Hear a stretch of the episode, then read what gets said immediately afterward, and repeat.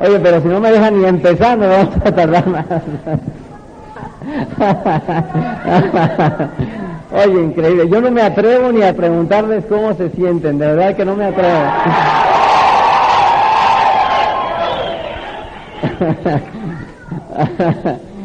bueno, pues este decía, vamos a disfrutar un montón esta tarde y espero que sirva. Y ustedes saben que yo soy el primero en promover de que de nada sirve la técnica si no hay un perro. Pero este, este día tengo toda la intención de hablar de técnica, un poquito, ¿no?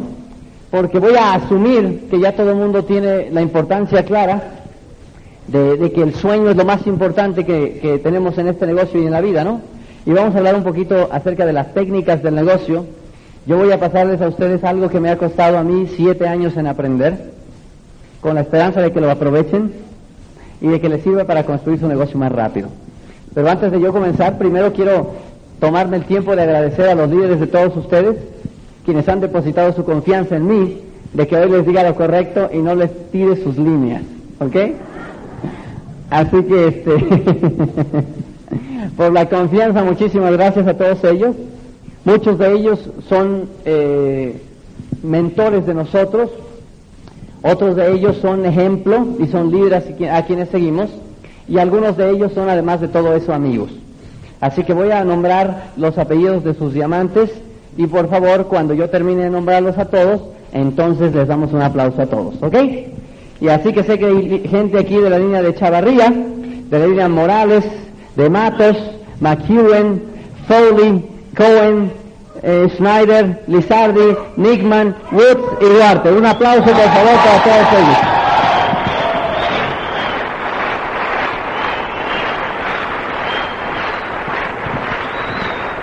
Gracias.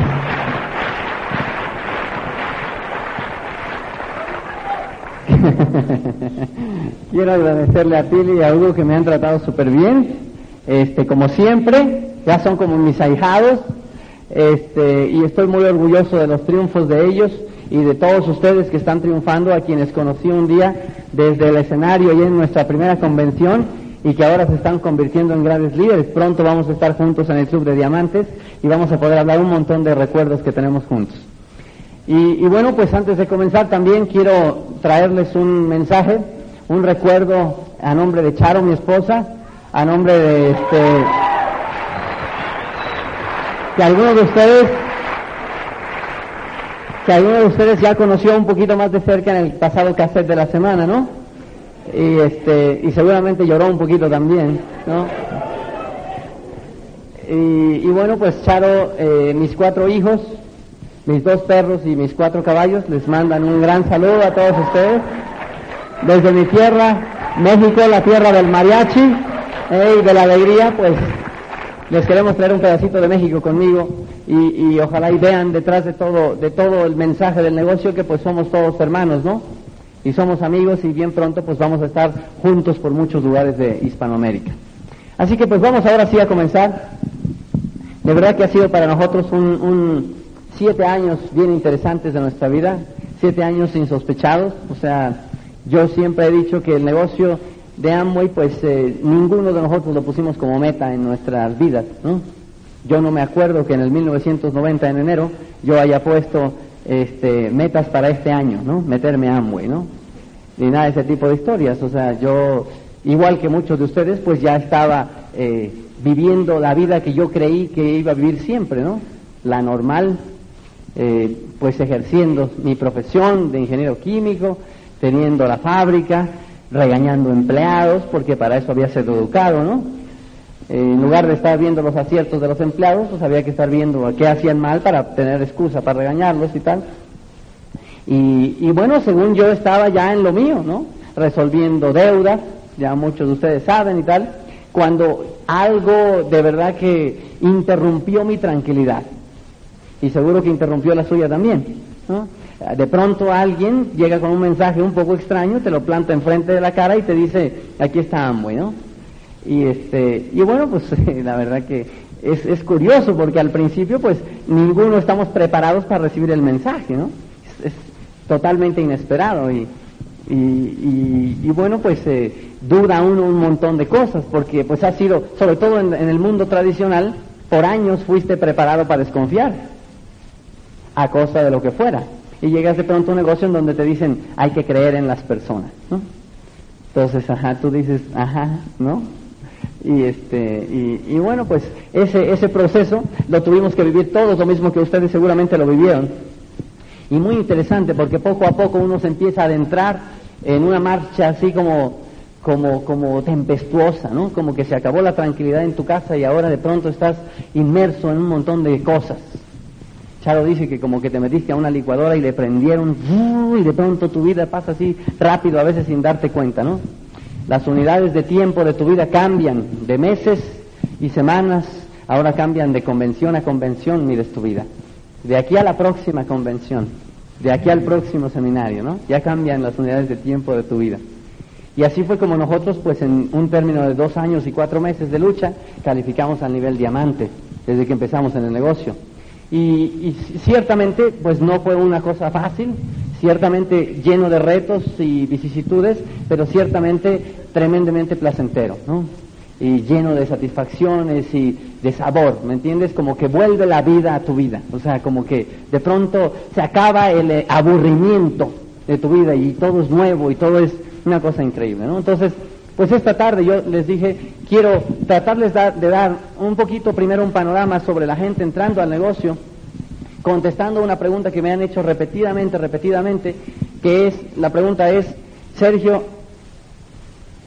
en buen plan, de verdad, ¿es verdad que cualquier persona puede llegar a diamante en Amway? Esa es la pregunta. Pero, pero quitando ya, o sea, de verdad, ¿de verdad es que todo mundo puede llegar a diamante en Amway o no? Entonces planeo contestar primero esa pregunta y después de contestar esa pregunta vamos a ir un poquito sobre algo que desde mi punto de vista les va a servir en su camino a Esmeralda. ¿Ok? La meta inicial de todo el mundo debía ser llegar al nivel de Esmeralda. Así que arranquemos entonces. Eh, me han preguntado eso que les dije ya repetidas ocasiones. Mucha gente en muchos países, ¿no? Y de veras es verdad. Y bueno, aquí va mi contestación. Tengo que dibujar gráficas, perdónenme. ¿ah? es parte de mi deformación profesional, ya ustedes lo saben.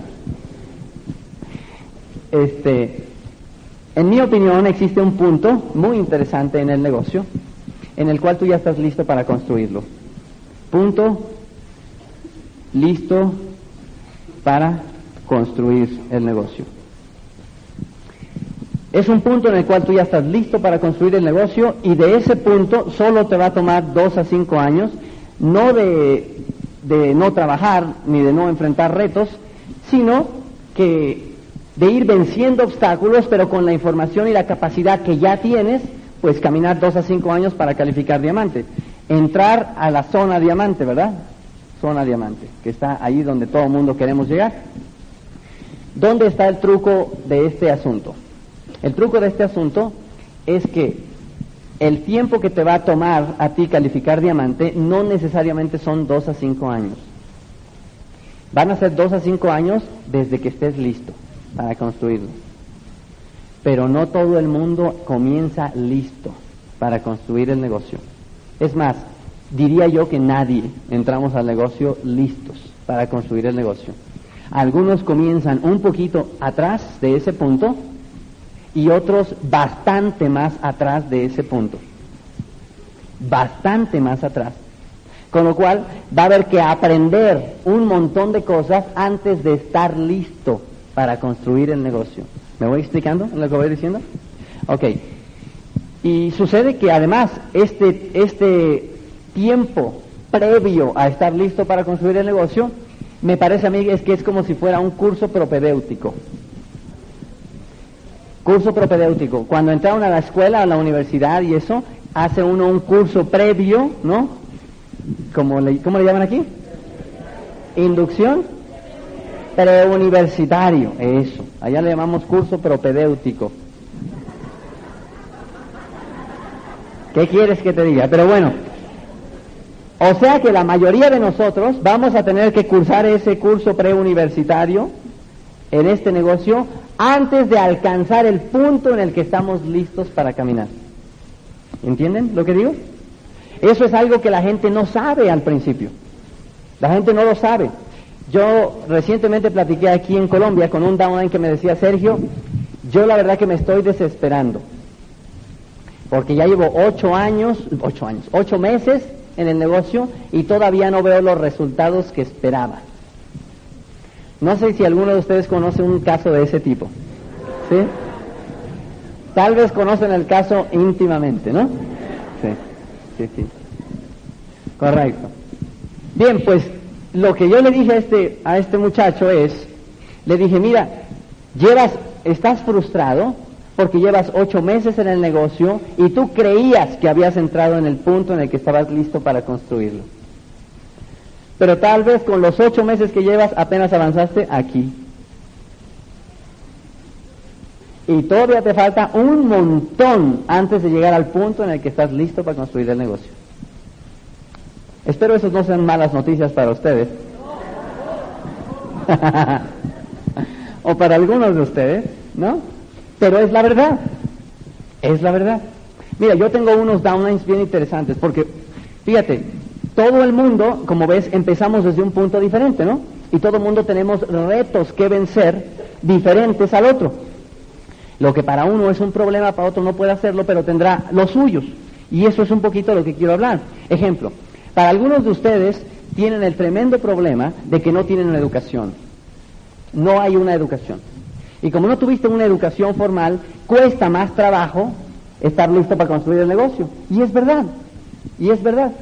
Sin embargo, eso no quiere decir que no puedan, ¿correcto? Simplemente significa que en esa área comenzó un poquito más atrás. Ejemplo, yo tengo unos downlines allá en los Estados Unidos que son inmigrantes, mexicanos inmigrantes en los Estados Unidos, gente sin cultura, ¿ok? Gente sin cultura. Yo di un plan una vez y esta persona me dijo, yo en el plan acostumbro decir, cualquiera de ustedes puede llegar a diamante. Le encantó el plan, terminó el plan, fue donde mí me dijo, Sergio, yo quiero que tú me, que tú me digas si es verdad eso de que cualquiera puede llegar a diamante en esto. Y dije, claro, dice, mi problema es que yo no sé leer no sé leer. Entonces, como en el plan yo había dicho que un sistema de capacitación a base de libros, cassettes, seminarios y convenciones, ¿no? Estaba preocupado porque si la información iba a venir de los libros y no sabía leer, pues estaba en desventaja, lo cual es cierto. Está en desventaja. Bueno, pues hablamos con él, le empezamos a grabar los libros en cassettes. Le enseñamos a que aprendiera el plan de memoria. De memoria. El mes pasado calificó Quicksilver.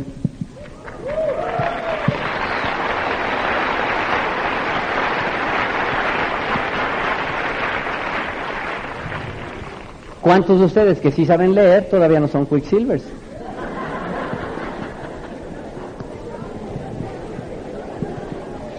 No, no, no voy a empezar a echar pedradas ni nada de eso. ¿eh? Pero fíjate qué cosa tan interesante. Cuando el sueño es suficientemente grande, no hay obstáculos, ¿verdad que no? Ahora, como, como ves, algunas personas entran al negocio con ese déficit y dicen, tengo que vencer el reto de que no tengo cultura. Es cierto. Pero hay otros que tienen que vencer el reto totalmente opuesto. Hay quien tiene demasiada cultura. Y aunque tú no me lo creas, el hecho de tener eh, el opuesto, demasiada cultura, estorba. Aunque no me lo creas. Una persona que estudió dos profesiones o tres, tiene una, dos o tres maestrías, 400 doctorados, trabaja para la NASA como el no sé qué, no sé qué historia, tú le presentas el plan y tiene tanta información que tiene que desaprender mucho de lo aprendido para agarrar la onda del negocio. Yo tuve, tuve un downline que entró al negocio y él era eh, licenciado en economía y había hecho maestría en mercadotecnia y no sé qué historias. O sea que la teoría de lo que yo le estaba enseñando la conocía al dedillo, pues él la enseñaba en la universidad. Pero tenía tanta información en la mente que nunca pudo llegar ni a mini Quicksilver. Comparado con, mi amigo que no tiene educación. Como ves, tanto es reto para uno no tener educación, como es reto para otro tener demasiada, ¿o no? Algunos de ustedes comienzan con el reto de que quisieran estar listos para, empezar el negocio, pero resulta que tu esposa no te apoya. Si ese es tu caso, yo te entiendo perfectamente. Porque era el mío también. Cuando yo entré al negocio por varios meses, Charo se injertó en Pantera. ¿Entiendes? O sea, ella... Ella no quería...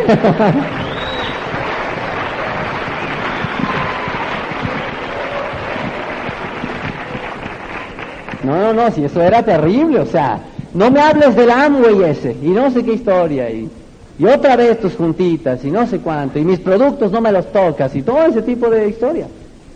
Me hizo la pataleta número 12, la 25, la 4, o sea, las que hacen normalmente las señoras, ¿no? Me las hizo todas. Pero hubo que aguantar, o sea, hay que entender que era parte de mi reto, ¿no? Ni modo. Y con esto introduzco una nueva palabra esta noche que voy a estar comentando muy, muy frecuentemente y que se llama así. Uno de los grandes mentores que yo tengo en este negocio y tendré para siempre es un gran amigo que se llama Luis Costa. Luis Costa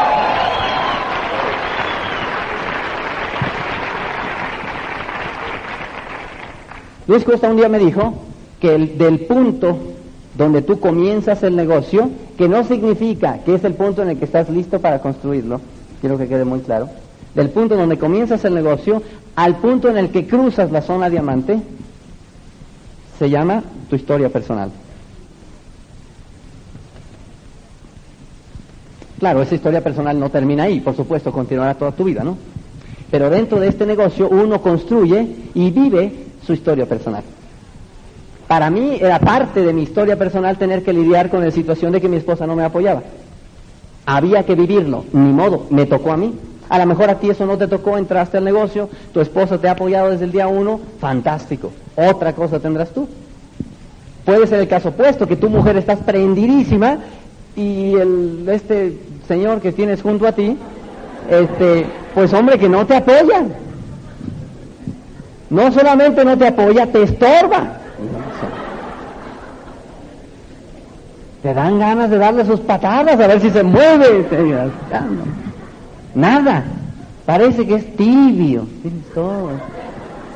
No hagan olas, no muevan el bote. Y te desespera, se desespera. Bueno, pues si ese es tu caso, yo no lo dije. Si ese es tu caso, eso es parte de tu historia personal. Eso es parte de lo que te tocó a ti vivir. Fíjate qué cosa tan interesante. Y así hay gente que entra al negocio sin dinero y dice, ¿sabes qué? Yo no tengo ni un quinto. O sea, yo quisiera hacer el negocio más rápido, pero no tengo dinero. Estoy pelado, ¿cómo dicen aquí? Frito, tieso. Estás más tieso que el palo de un churrero. Quiere decir que no tienes dinero, pues, para que me entiendas. ¿Estás en la olla? ¿O cómo es? A eso. Bueno, pues si esa es tu situación que hay que vencer, esa te tocó. Ni modo, ¿qué quieres? No podemos cambiar situaciones, ¿no? Esa te tocó. Hay quien al contrario tiene un montón de dinero. Y ese que tiene un montón de dinero no encuentra motivación para hacer esto. Porque dice, por lo que todos luchan yo ya lo tengo y no tiene motivación. Tú no ves que quiere hacer el negocio, pero no hay motivación. Date cuenta, tan es problema para uno una cosa como es problema para el otro la otra. Cada uno, te das cuenta, vamos viviendo nuestra propia historia personal. Y así como eso, pues eh, puede ser que tú empieces el negocio con un montón de deudas, como fue el caso mío, ¿no? Y ni modo, habría que correr. O puede ser que tú eh, no sepas hablar en público y tengas vergüenza De hablar en público y ni modo, es parte de tu historia personal. Puede ser que seas de personalidad tímido, que tengas baja autoestima, ni modo, es parte de tu historia personal. ¿Ves? Todos empezamos de diferentes puntos. Yo tuve que aprender un montón de cosas cuando entré al negocio. Una cosa que tuve que aprender es a confiar en la gente. Yo eso ya lo había medio excluido de mi mente. Me había costado muchos años aprender a desconfiar. Como para que al entrar a esto hubiera que confiar otra vez mi subconsciente tenía asociado dolor con confiar con la gente, confiar en la gente. Entonces cada vez que me decían confiar yo asociaba dolor, porque en el pasado, cada vez que yo había confiado en alguien, trácatela, me habían dado pero con caña. Entonces tuve que aprender a confiar en la gente. Tuve que aprender a trabajar en equipo.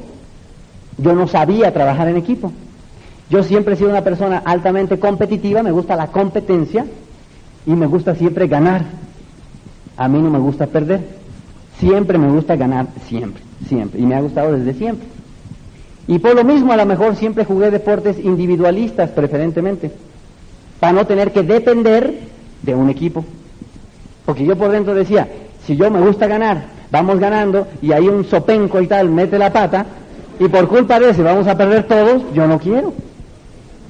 Entonces yo no sabía trabajar en equipo y siempre me ha gustado ganar y yo no estoy de acuerdo con el que dijo lo importante no es ganar, sino competir. No estoy de acuerdo con eso, porque seguramente ese no ganó. Por eso dijo eso. Entonces, como ves, eso es solamente mi opinión, ¿eh? Yo respeto totalmente la de ustedes. Esa es mi opinión. Así que, como ves, descubrí que este negocio era un deporte en equipo. Y como era un deporte en equipo, no me iba a quedar más remedio que aprender a trabajar en equipo. En tu grupo vas a tener que tolerar uno que otro sopenco que se va a meter a tu grupo. Si no es que, si no es que a veces piensas como yo, oye, a mí me tocaron todos.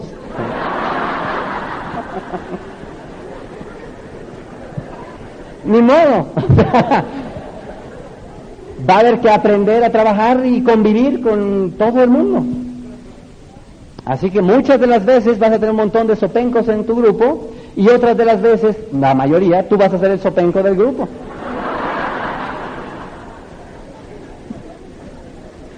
O sea, no creas que te excluyes. y hay que aprender, hay que aprender. Hay que aprender a mantenerse enfocados. Eso es algo que yo tampoco sabía. Puedes estar un enfocado un ratito, pero al ratito te, te distraen un montón de cosas que pasan alrededor y pierdes el enfoque. Y cuando te das cuenta ya ni te acuerdas para dónde era la cosa. Hay que aprender a, permanecer enfocados. Parte de mi historia personal es que yo en este Inter, antes de llegar a estar listo para construir el negocio, tuve que perder un grupo de 80 personas. Yo pude haberme rajado en ese punto del tiempo y decir, esto no funciona. Pero lo acepté como parte de mi historia personal y continué. Yo no sé qué hubieras hecho tú, ni tampoco te puedo prometer que no te vaya a pasar a ti. Es más, lo dudo.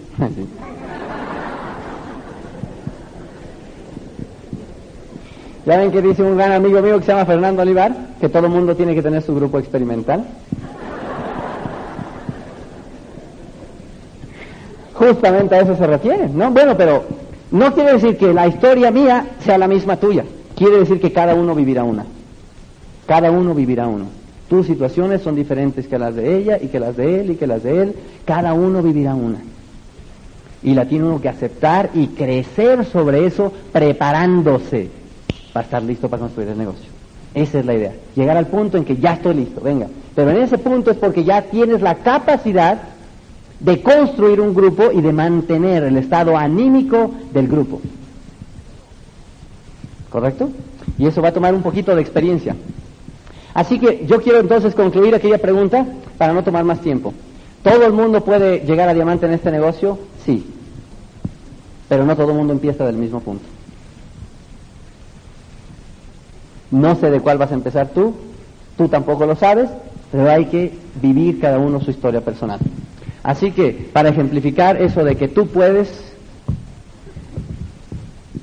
llegar a en este negocio, lo cual a mí me llena de tremenda alegría saber que puedes, yo termino y cierro esta primera parte con una historia que por supuesto que le oí a Luis, ya que la primera parte hablé de Luis todo el tiempo, una historia que salió en, en el primer cassette que yo oí de Luis Costa en mi vida y que se llama La fórmula para nunca perder el rumbo.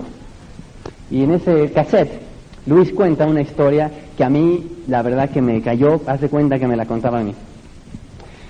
Dice en ese cassette Luis que eh, en el 1901, en el 1901, en el estado de Texas, un señor era dueño de un rancho.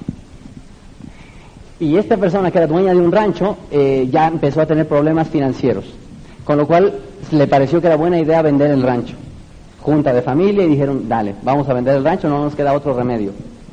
Sin embargo, alguien que conocía a la familia dijo, no vendan el rancho, esperen un poco. Sospechamos que en su rancho hay petróleo. Vamos haciendo una investigación y total, que si hay petróleo, pues qué bueno, aleluya, ¿no? Y si no hay petróleo, petróleo, pues entonces ya venden la propiedad, que total no se pierde nada. Trajeron a los investigadores. En aquel entonces no había la industria petroquímica como existe hoy. De modo que dicen que se ponía un barril en la boca del pozo y se empezaba a excavar.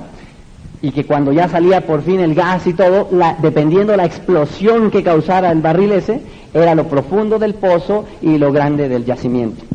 Bueno, pues la historia dice que la explosión fue tan grande que tardaron meses en ponerle el tapón al pozo ese. Se descubrió el pozo petrolero más rico de Texas. Bueno, lo que sucedió es que el dueño del rancho se hizo millonario instantáneo, de la noche a la mañana. Aquí es donde quiero que por favor reflexionen, ayúdenme a pensar. ¿Cuántos de ustedes acaban de entender la historia que acabo de contar? ¿Entendieron la historia? Levanten la mano. Oye, muy poquitos entendieron la historia. Pues no ponen atención, hombre. Ok, ¿cuántos de ustedes están de acuerdo conmigo en que la persona que encontró petróleo se hizo millonario de la noche a la mañana? Ok, ¿cuántos de ustedes no están de acuerdo conmigo en que la persona se hizo millonario de la noche a la mañana? Bueno, ¿cuántos de ustedes no levantaron la mano en ninguna de las anteriores? ok, bueno. la respuesta correcta es el hombre no se hizo millonario de la noche a la mañana. El hombre ya era millonario desde que tenía el rancho. Lo que pasa es que no sabía que en el rancho había un tesoro. ¿Qué dice la moraleja según Luis Costa? Tú ya eres millonario. Sospechamos que dentro de ti hay un diamante.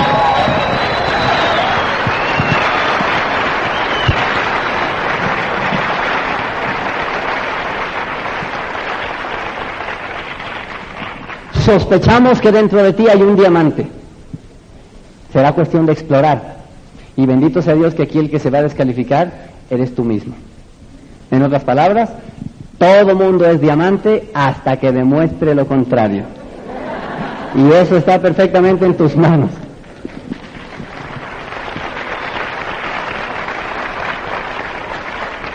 Bien, vamos entonces ahora rápidamente a un tema por demás interesante y que tiene que ver entonces, decía yo, con la técnica del negocio, porque todo el mundo queremos pues que nos salga esto y nos salga bien.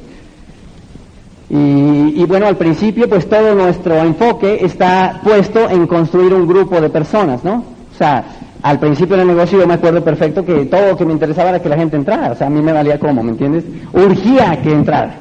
O sea, tú entras, oye, pero tú entras, después vemos, o sea, fírmale y ya está me acuerdo el primero que auspicié perfectamente bien, o sea, auspicié al primero, pero, pero lo tengo clarito, ¿me entiendes? Auspicié al primero y este, y entonces pues yo en ese entonces no demostraba mucho entusiasmo, ¿no? O sea, que había que guardar la compostura, ¿no? O sea, pues yo, no, buena decisión y tal, ¿no? Pero por dentro yo estaba, Y yo sentía, oye, yo tenía una alegría tan grande cuando auspicié al primero, yo tenía una alegría tan grande cuando auspicié al primero, que en mi mente yo decía, ya tengo uno, ya nomás me faltan cinco, y ya acabé, o sea, ya, ya se acabó esta historia, ¿me entiendes? Yo, yo, no veía dónde era el problema, o sea, yo ya tenía uno de mis seis, ¿no? Claro que el tiempo me enseñó que este que no nomás es firmar. De hecho tengo un cassette que no ha salido aquí, me parece que se llama No tengas un kit en un negocio, en el cual hago hincapié sobre eso. No es lo mismo tener un kit que tener un negocio, ¿verdad? Pero en fin, este, así que yo firmé a esa primera persona y me entusiasmé tanto que dije, ya hay que firmarlos rápido, rápido a todos, ¿no? Entonces me fui a comprar 80 kits para que me alcanzaran para la semana, ¿no? Y este, porque a mí lo que me urgía era que hubiera grupo, o sea, era lo que me urgía ya, que firmara la gente. Entonces, pues ahí los tenía almacenados en mi casa y pues yo le daba el plan a la gente y, bueno, éntrale ya, o sea, ya, no lo pienses más. Pues es que todavía no estoy seguro. ¿De qué no estás seguro? Ya, aquí está, mira, aquí está el kit y tal. Pero es que me dices que vale dinero, pues sí, no tengo dinero. Luego me lo pagas, no te preocupes. Oye, y empecé a fiar un montón de kits. Pero un montón, un montón, un montón, un montón. No sé cuántos fueron, a lo mejor 60, 70, no tengo ni idea cuántos kits fié al principio. La mayoría de ellos todavía no me los pagan. Ya como que comienzo a sospechar que ya no voy a volver a ver ese dinero. Y, eso es porque el ánimo era de que entrara la gente, o sea, era toda mi preocupación que entrara. Igual que tú al principio, toda tu preocupación es que entre, ¿no? Sin embargo, tiempo pasa y te das cuenta que no es suficiente con que entre. No es suficiente con que entre, ya irás viendo, ¿no? Sino que, oye, sería bueno que también se queden, ¿no? de vez en cuando, ¿no? Y este, y pues bueno, hay que aprender nuevamente el proceso de tener que aprender cómo hacerle para que se queden. ¿no? ¿Cómo hacerle para que se queden? Y constantemente hay gente que me consulta a mí, Sergio, todos se me salen del grupo. yo firmo 10 y se salen, yo firmo otros 20 y se salen, y se salen todos del grupo. Entonces yo le digo lo que me dijo Foley a mí un día, que yo estaba en la misma situación. Yo le dije, oye, mira, pues mira, a mí me dijo Foley que cuando el grupo pasa lo que te está pasando, es una de dos. O estás auspiciando a la, a la gente peor gente que existe, que no aguanta, o la gente está entrando con el peor que existe, que no aguanta. Entonces, pues no sé qué esté pasando. Porque como que viene siendo como un patrón de comportamiento, ¿no? Curioso, fíjate. Entonces hay que aprender cómo hacer que el grupo se quiera quedar. ¿Cómo hacer que el grupo se quiera quedar? Y después de un tiempo, pues hay que darse cuenta que también no es suficiente con que se queden. Ahora también fuera bueno que hicieran algo. Y también entonces habrá que aprender cómo rayos hacer para que otro quiera hacer algo en el negocio. Y ahí sucesivamente una serie de otras etapas que va uno aprendiendo en el negocio conforme te vas graduando del siguiente curso. ¿Ah? Así que pues prepárense, que es una universidad bastante interesante. ¿ok?, en el que el que está en curso es uno, no ellos. Uno, ¿correcto? Así que es así como es el negocio realmente. Y yo te voy a decir que después de siete años de análisis, porque tienes momentos de análisis, ¿no? En el negocio, corres, corres, corres, corres, corres, corres, de repente, bueno, ahí va, y de repente, pum, viene un momento de análisis para decir, oye, estos tres años, ¿qué, qué ha pasado, no? Y tal. Y momento de análisis. Entonces, yo he caído cada vez más en cuenta que la gente comienza el negocio y cada vez se va preocupando más por el negocio, ¿no? Y cada vez hace el negocio sin la soltura del principio, como que se empieza a oxidar, como que se empieza a apretar, y entonces él mismo se, se auto boicotea el crecimiento del negocio.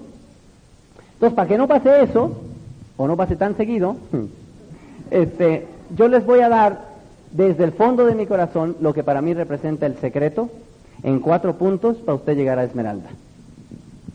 Esmeralda. Después de Esmeralda ya usted pide consejería y que no sé qué historia y no sé cuánto, ¿no? Porque es chistosa la gente que quiere pedir consejería cuando tiene dos, ¿no? A ver, dame una consejería, ¿no? es una cosa interesantísima. ¿Dónde trabajo la profundidad? Oye, una cosa increíble. Pero bueno. ay, ay, ay. Es sensacional. Bueno, este...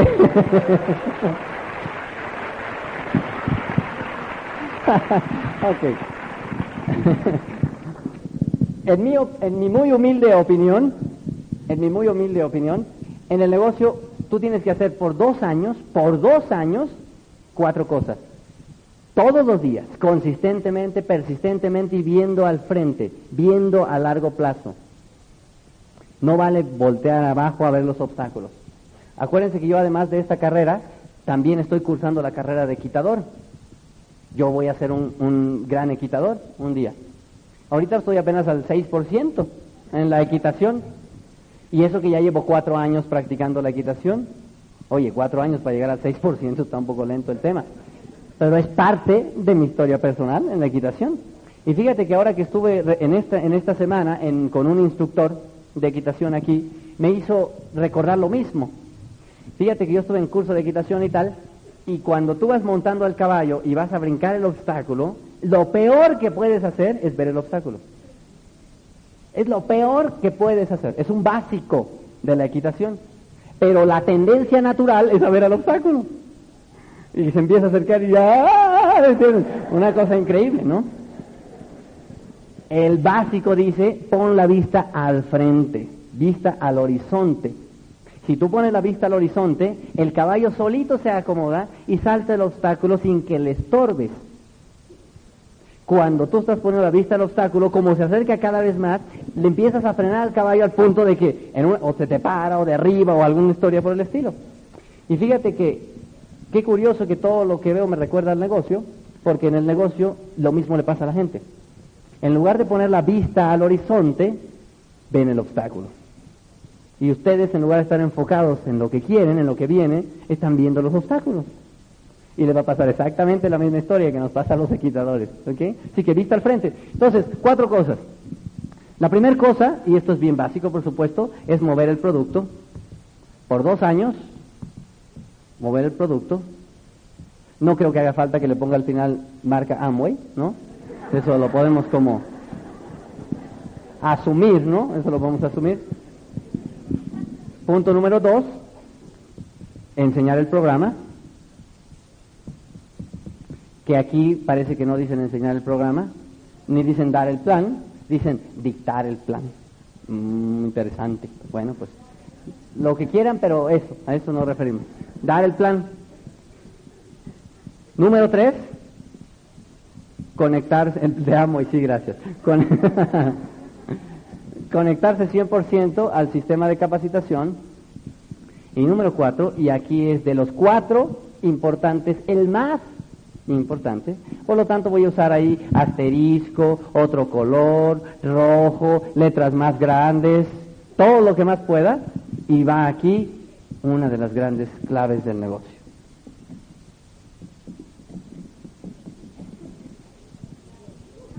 Ahí dice, diviértete.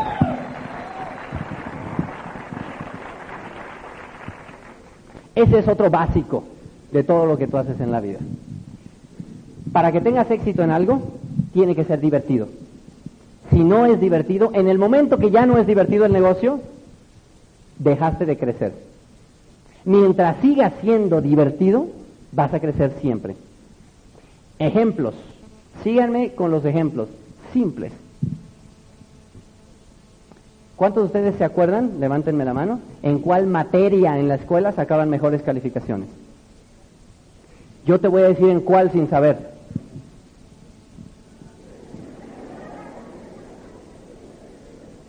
En la que te era más divertida. Y eso que no, no, no sé cuál, pero yo sé que en la que te era más divertida sacabas mejores calificaciones siempre. ¿En cuáles sacabas peores calificaciones? en la que era más aburrida. Ay, qué aburrición ahí, otra vez ahí, no sé qué historia. Aburridísima, malas calificaciones. Si tú haces este negocio de Amway aburrido, ¿qué calificaciones crees que vas a sacar? Por más que sepas hacerlo, si eres una persona aburrida, pelaste, estás frito, caput y los sucesivos sinónimos que se sepan. Ya estás fuera de la jugada. Otro ejemplo. Otra vez trae a tu memoria al chico o chica de la escuela que era más popular, con el que los demás querían estar. Ni siquiera era el más guapo ni la más bonita. Era el más divertido. Llegaba ahí él y, ¡ay, cómo está! Y todo el mundo corría, ¿cómo estás? Y esto y lo otro, porque te hace sentir bien, ¿no? Oye, ¿qué esto y otro? ¿Y cómo te ha ido? Y por acá. Y organizaba cosas simpáticas y chistes y... Era divertido estar con él o con ella, ¿no es cierto? En este negocio es igual. Tienes que aprender a ser divertido. Dar el plan. Para ustedes que dan el plan les tengo dos cosas. Y esto lo oí de un cassette de Fernand y Rosy Fábregas hace poquito, hace poquito. Oye, Dice, una cosa muy diferente es dar el plan para ti y otra cosa muy diferente es dar el plan para los demás. Es decir, hay dos tipos de planes, el plan que auspicia y el plan que impresiona. Bueno, para ustedes que dan plan repetidamente, no crean que se iban a escapar, ¿no? O sea, había que decirles algo. Recuerdo cuando yo empecé a dar el plan, acuérdate que yo soy ingeniero, ¿no? Y quería tener, volcar toda mi sabiduría ahí en el plan. Pues yo daba unos planes, pero que eran una preciosidad de planes, o sea, No, no, no, no, yo empezaba el plan, ¿no? Empezaba el plan y decía, bueno, pues bienvenidos a todos ustedes. Eh, no sé si han observado que esta última era del milenio en el que estamos viviendo nos lleva a todo mundo a concurrir en un punto de alta tecnología, en el cual estamos viendo unas tendencias económicas que han pasado, y es así como una empresa que nació en 1959, producto de unos inmigrantes holandeses, Jay Van Anders, que por cierto venía de una familia escocesa, Luis de Vos, que había hecho tal y tal cosa, han logrado fundar una empresa impresionante. Hoy día las Naciones Unidas la han premiado, y el premio y la ONU, los satélites, las compañías, los países, los círculos acá y allá, o estadísticas mundiales. ¿Terminaba yo mi plan? No, me terminaba yo mi plan. Cerraba aquí en mi plumón y decía, chulada de plan aquí que me acabo de aventar. Chulada, ¿tienes?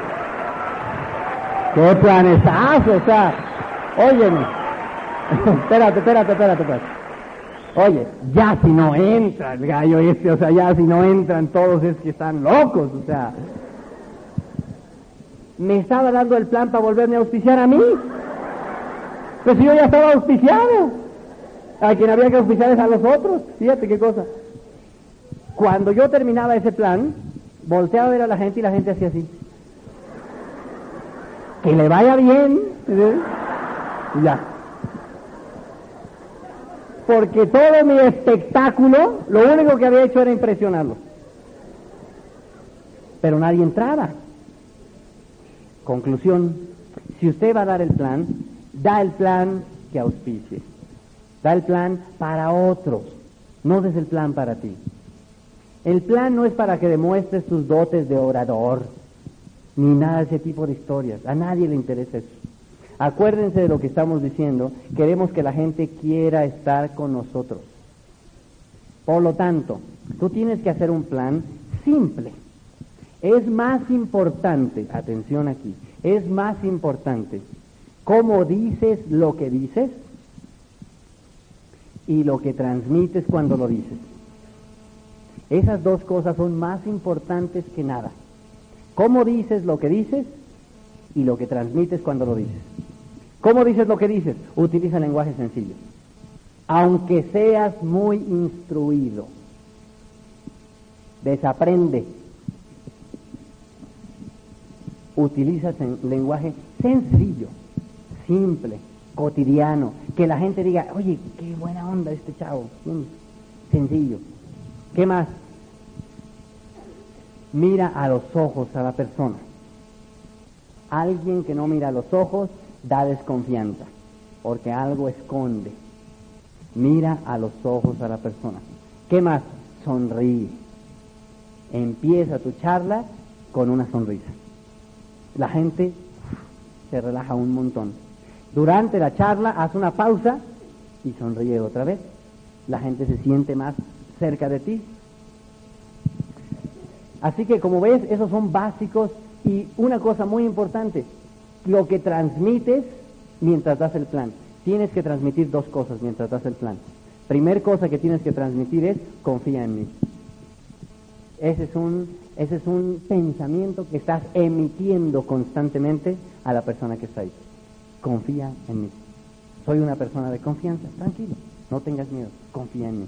Eso es lo que estás transmitiendo. Y segundo, no vas a estar solo. Yo te voy a ayudar. Y si tú tienes eso en mente, solitas las palabras salen correctamente y la persona capta el mensaje no verbal. Capta el mensaje no verbal. ¿Captan la idea? ¿Sí? Así que es simple. Tú quieres tener claro que la gente sepa que tú no esperas que entre Amway. Yo no espero que tú entres a Amway. Yo espero que tú entres conmigo. Hay una gran diferencia en eso.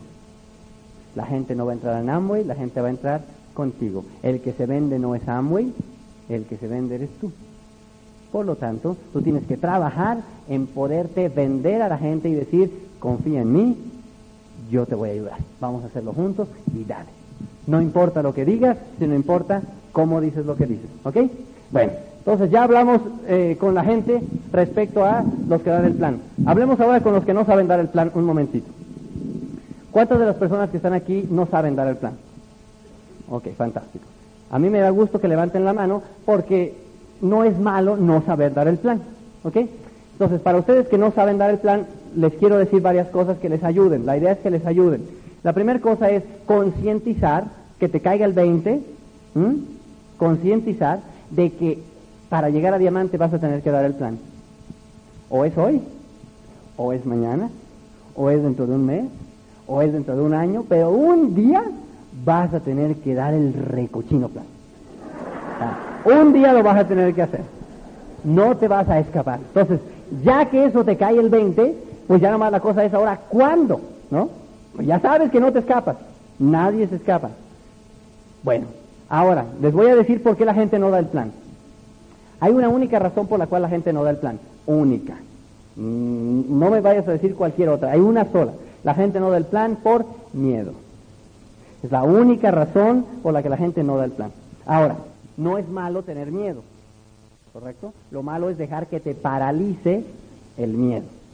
Entonces no es malo tener miedo. ¿A qué le tiene miedo a la gente para dar el plan? Le tiene miedo a no hablar un vocabulario correcto, le tiene miedo a hacer el ridículo, le tiene miedo a que te vayan a preguntar algo que no sepas contestar, de que vayas ahí a quedar en evidencia, le tiene miedo a un montón de cosas de ese tipo. Entonces, yo he ideado una manera mediante la cual se te va a quitar el miedo. Mm, anotar, por favor. En mi opinión, desde el punto que comienzas el negocio hasta el punto que estás listo para construir la organización, tienes que haber dado por lo menos 200 planes.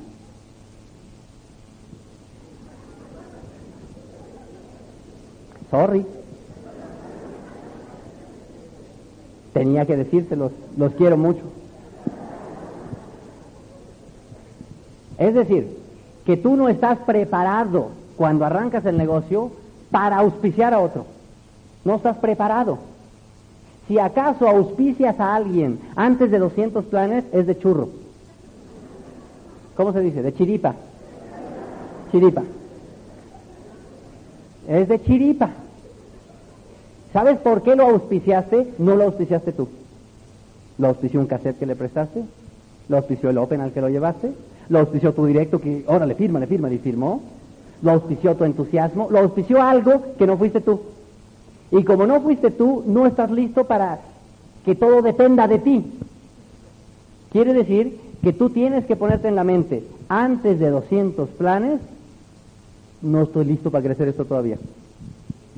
Y si te mentalizas en eso, dices, uy, todavía no doy el primero. Los que me faltan, ¿captas? Y entonces como que entran ganas de rápidamente pasar por los 200 para tener la práctica para estar listo.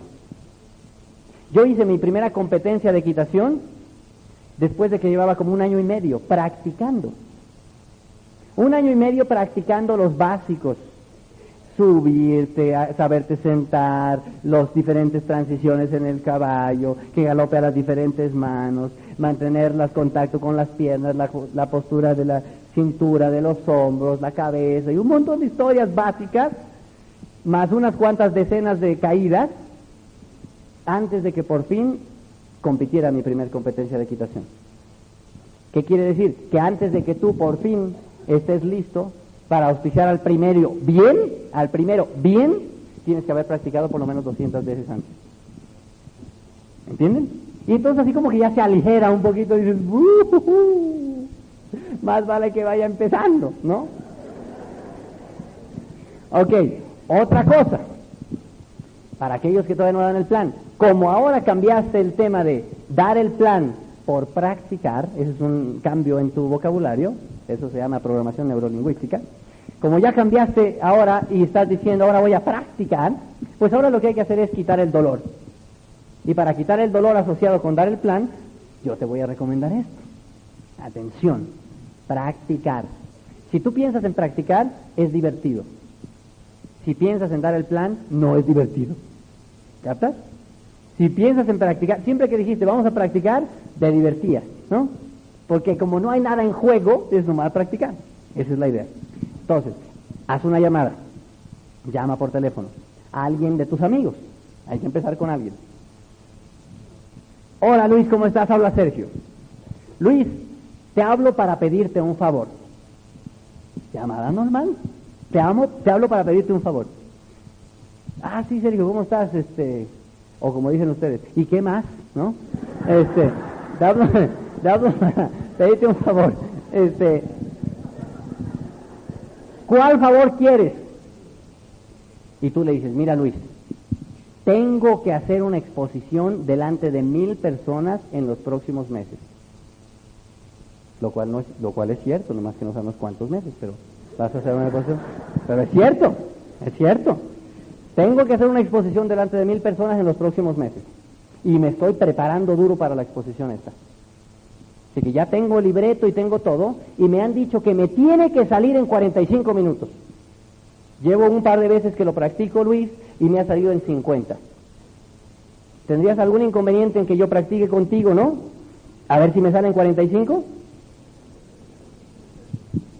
Entonces usted va a decir, pues dale, no problema. Ok, entonces ya fíjate que hiciste el contacto, la cita y vas a dar el plan. Ya pasaste por los tres pasos, nada más que es de práctica. No hay problema, ¿o no? El día que vas a darle al plan, aquí empieza la clave. Clave, vestirte de negocios. Ya sabes cómo se tienen que vestir de negocios, no voy a entrar en detalle de eso. Llegas de negocios y Luis te va a ver entrando y va a decir, oh, ¿y a dónde vas tú, chambelán de 15 años? ¿O qué te pasa, no? Porque como hay confianza, ¿no? Te pasa algún tipo de broma de ese tipo, ¿no? Y tú le dices, no, no, no, no, te dije que iba a practicar. El día que yo haga la exposición esa tengo que vestir como un ejecutivo. ¿Qué tal? ¿Cómo me veo? O sea, ¿estoy bien o, me faltó algo? Cosa que Luis diga, no, no, pues, o sea, va bien, o sea, esto está bien. Bueno, pues siéntate ahí, Luis. Ahí agarra la pizarra esta, ¿no? Y hasta le puedes decir, mira, alguien me va a presentar a alguien. Ya me presenta y ya, haz de cuenta que ya. Pues ya brinco yo aquí. Y óyeme, que hoy les voy a hablar y le das el plan. Un plan que auspicie, no que impresione y porque tú y yo y este eres tú y un círculo acá, 642 o 963, o como ustedes den el plan, ¿no? Y terminas, fuacatán, pum, chan, pum. Acto seguido, importante, ver el reloj. Inmediatamente terminando, ver el reloj. Casi nunca te va a salir en 45 minutos. Con lo cual terminas de ver el reloj y dices, Luis, no me sale todavía. Me tomé 50 y te quedas callado.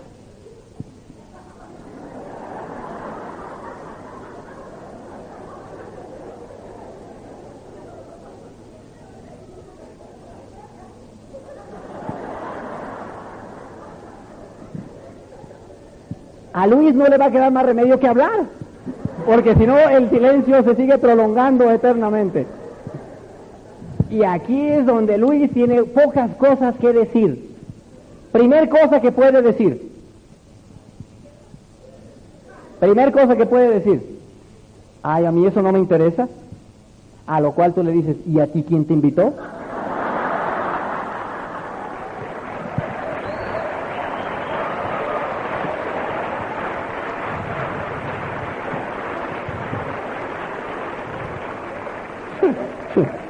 yo, si ni siquiera te tengo a ti considerado para eso.